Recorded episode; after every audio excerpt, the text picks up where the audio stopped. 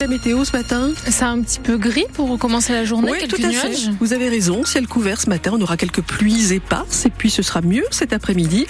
Un peu de vent quand même, les températures euh, en baisse par rapport à hier. On a eu un pic de douceur hier, on, on va y revenir d'ailleurs avec vous. Vous pourrez intervenir, au- échanger autour de ce pic de douceur. C'était bien, c'était chouette, c'est vrai, mais ça peut vous inquiéter peut-être. 02 35 07 66 66. Policier condamné par le tribunal correctionnel de Rouen hier. Six mois de prison avec sursis pour des violences commises sur un manifestant. C'était il y a quatre ans contre un premier projet de réforme des retraites. L'agent avait frappé à coups de pied, de poing et de matraque un jeune homme qui portait secours à une passante tombée par terre. Un temps inquiété, la victime avait pu prouver sa version grâce à une vidéo amateur. Son avocate Chloé Chalot rappelle que les violences policières sont toujours très difficiles à prouver. C'est pourquoi la peine prononcée à l'encontre du policier est conforme aux réquisitions selon elle. Il a été très choqué, il a été très déstabilisé. Euh, il n'avait jamais eu de problème euh, particulier avec les forces de l'ordre. Il n'avait pas de défiance particulière envers les forces de l'ordre. Il n'a pas compris ce qui lui a été arrivé ce jour-là. Il avait aidé une femme à se relever dans la rue. Et c'est souvent très difficile pour les personnes euh, de dénoncer les faits dont elles ont été victimes. En l'occurrence, régulièrement, elles sont interpellées. Elles viennent dénoncer des faits et les juges leur demandent mais monsieur, pourquoi, pourquoi la police mentirait? Pourquoi la police vous aurait frappé? C'est à elles de prouver ce dont elles ont été victimes. Là, on a une vidéo, on a beaucoup de chance.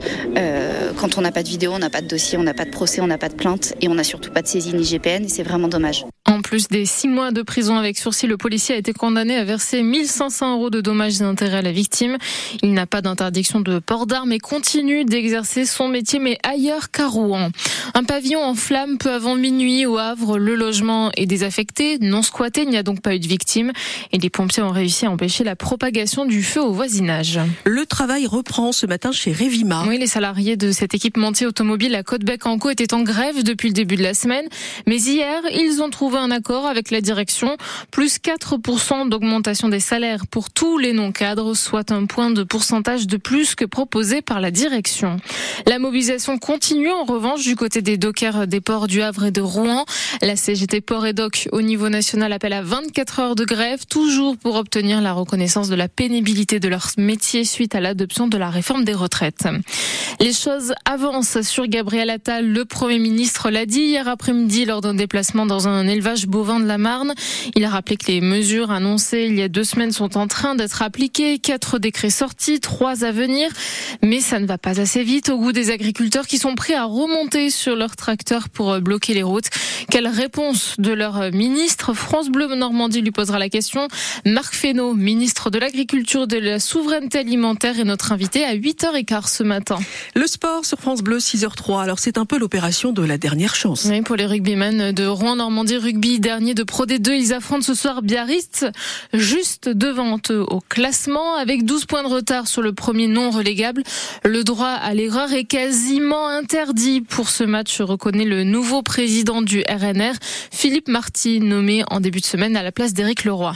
Il n'est pas encore décisif au sens, propre du terme, mais il est hyper important. Et en plus, il permettrait de faire une deuxième victoire d'affilée, ce qu'on n'a pas fait depuis le début de la saison, et d'enclencher euh, peut-être une vraie dynamique. On sait que dans le sport, la, la confiance est un, élément primordial. Il y a 7 matchs sur 11. Si on perd à Biarritz, ben, il y a 7 matchs sur 10 à gagner. Voilà. Je reste positif. Après, la réalité, c'est que effectivement, euh, gagner à Biarritz permettrait de finalement peut-être de s'en sortir avec 6 matchs sur, sur 11. Vous voyez ce que je veux dire? C'est un adversaire direct. Voilà. Donc euh, moi ce que j'attends c'est un très très très gros match, un engagement absolu. Euh, on n'a pas trouvé la recette, bah, il faut commencer. Biarritz Rouen pour le compte de la 20e journée de Pro D2 de rugby, c'est ce soir à 19h30.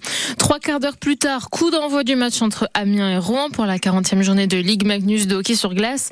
Les Dragons de Rouen sont toujours premiers, Amiens est sixième.